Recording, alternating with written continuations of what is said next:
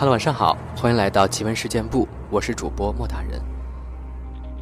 今天呢，跟大家分享一个鬼嫂嫂的故事。八卦岭，岭高路险，坡陡弯急，常有车祸发生，是一个让人忌讳的地方。但因这里是通往关内的交通要道，来往车辆始终不断。为挣点零钱，便有人在岭上摆起了小摊儿，卖些个香烟、饮料、矿泉水之类的，给过往的司机。近日，岭上新来了一个摆摊的四川女人，非常招眼。别看是刚来的新手，可她却凭借着风情妖娆的身段和一口麻酥酥、辣乎乎的四川话，把这些过往的司机们给迷得神魂颠倒的。人们不分年岁大小，一律叫她川嫂。就算不买东西，也都要找借口到他的小摊前停车站一会儿。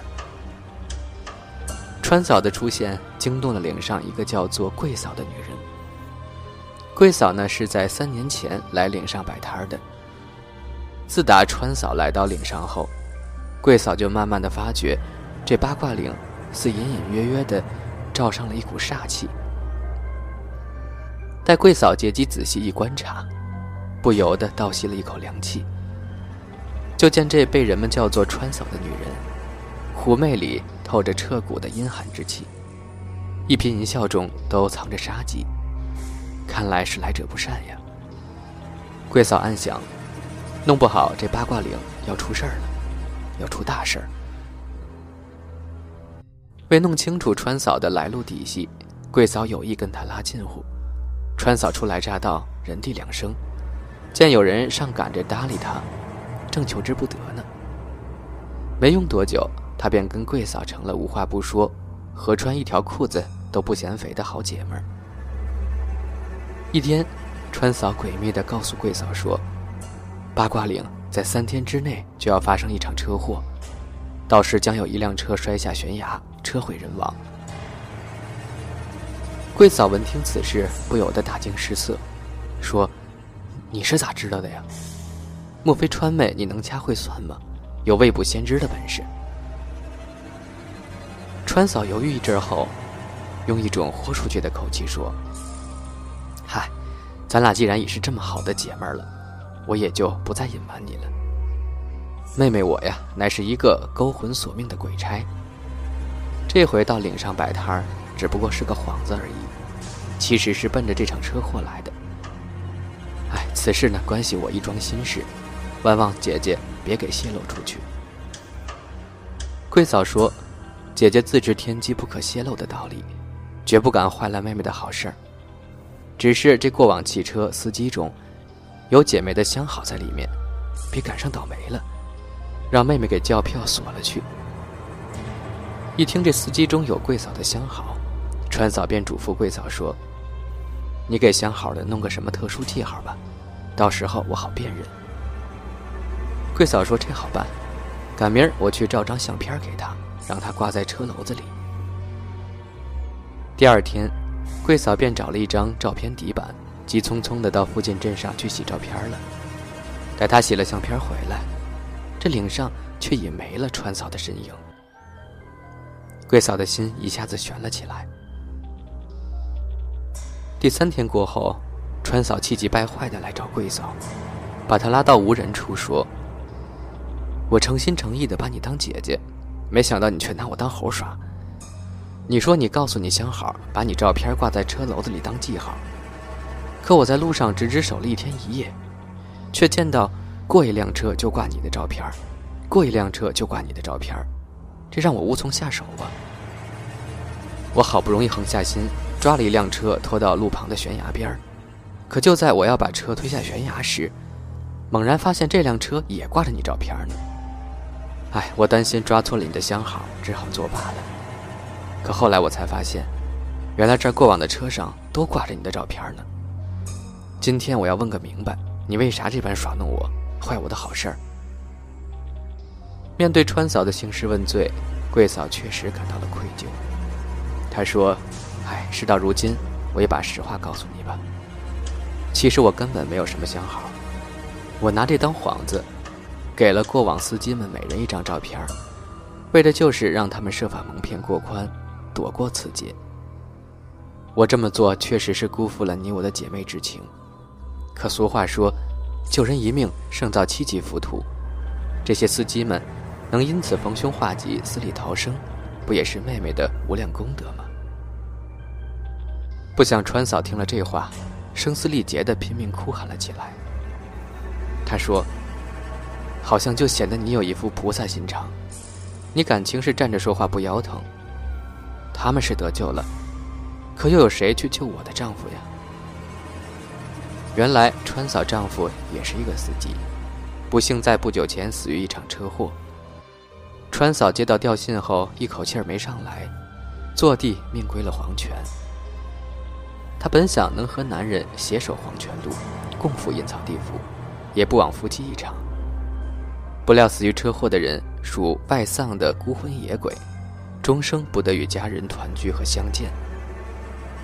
为此，他在阎罗殿长跪三天，苦苦哀求，最后终于感动阎王法外开恩，准许他和男人见上一面，但有一个条件，他必须去阳间制造一场车祸，为阴间召回几个孤魂野鬼。为了早日见到自己男人，他从判官那儿领取了勾魂传票。匆匆来到人间，不想在这八卦岭遇到了贵嫂，让他一念之差，前功尽弃了。他与男人也再也没有机会见面了。想到这里，川嫂双手颤抖着捧着阎王的那张船票，不由得痛哭流涕。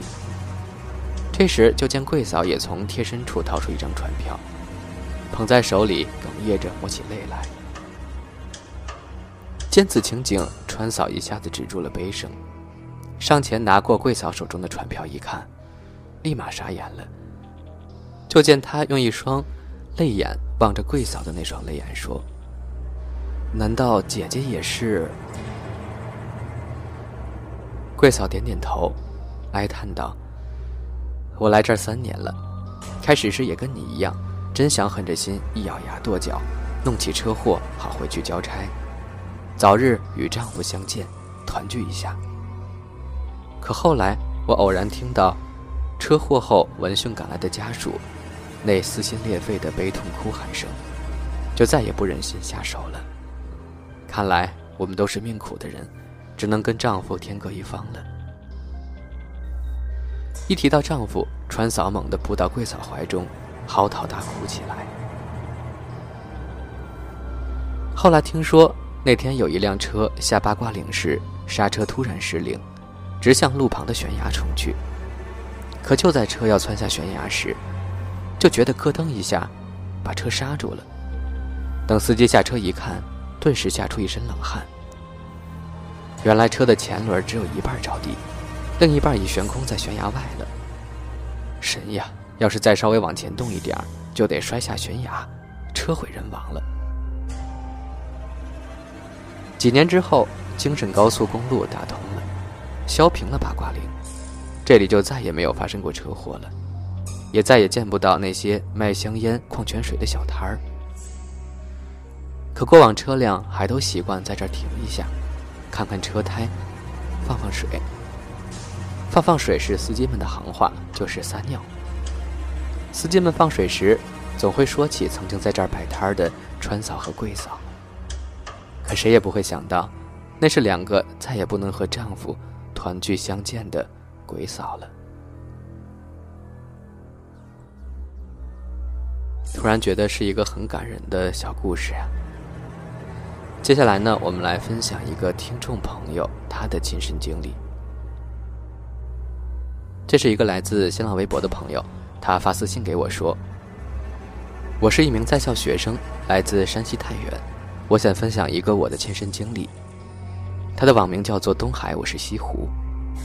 他说：“我记得在读高中时，我们宿舍是五零幺，位于走廊的最后一间，并且正对面就是厕所。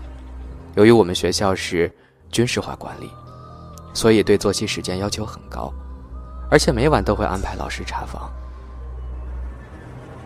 有一次，我突然肚子疼，想要去上厕所。”但是担心被老师看到会扣分于是就一直忍着，过了一会儿，我看了看表，正好是十二点整。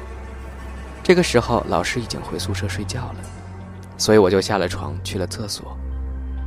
厕所与我们宿舍的距离只有一米，所以出入只需不到两秒的时间。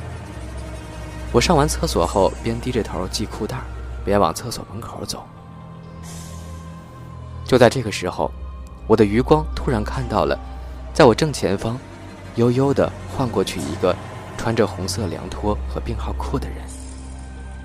由于我是低着头，看不到上半身，我以为是老师，就顿了一秒。等他完全过去，我就马上跑了出去。但是当我出去时，我发现楼道里很安静，灯都是暗着的。我敢保证，我跑出去和他走过去这一系列的动作，时间都不超过三秒。厕所旁边没有寝室，也没有楼梯，而且我们宿舍的楼道十分长，所以我不知道刚刚那个女生到底去了哪儿。事后我和同学说起，同学告诉我说。我们所在的那栋宿舍楼，在十年前，曾经在五幺二宿舍死过一个女孩。从此以后，学校就将那个宿舍封了。而且我们学校地理位置十分偏僻，旁边就是坟地，所以学校的鸟览图是一个王字。这件事儿我还一直记得。